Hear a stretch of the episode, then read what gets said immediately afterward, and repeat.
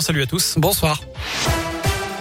Et à la une, près de 47 000 contaminations enregistrées en 24 heures. Le ministre de la Santé confirme que la situation est en train de s'aggraver. On pourrait bientôt dépasser le pic de la troisième vague de l'épidémie de Covid. Le nombre de cas graves continue d'augmenter aussi avec 1700 patients en service de réanimation ou de soins critiques en France.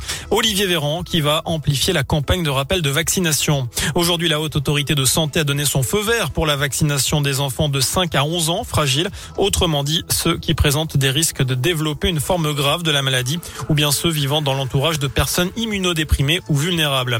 Woodkid porte plainte contre Génération Zemmour pour officialiser sa candidature à l'élection présidentielle aujourd'hui. Le groupe de soutien du polémiste d'extrême droite a diffusé une vidéo sur les réseaux sociaux utilisant la musique de l'artiste lyonnais sans en avoir les droits. Le chanteur a donc prévu d'attaquer le groupe en justice. Deux individus interpellés après une agression sordide à Voiron en Isère. Selon le Figaro, ils sont soupçonnés d'avoir violé et brûlé une femme de 43 ans dans la nuit du 23 au 24 novembre après une soirée alcoolisée.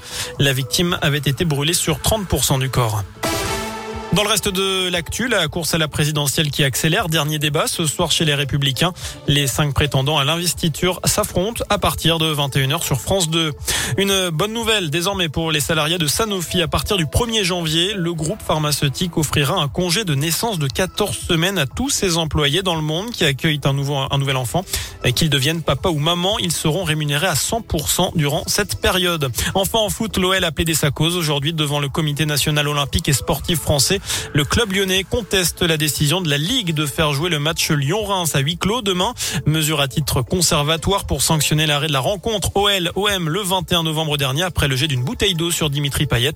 Jean-Michel Aulas, le président de l'OL, plaide pour un acte individuel et isolé que personne ne peut anticiper ou empêcher. Voilà pour l'essentiel de l'actualité. Très bonne soirée.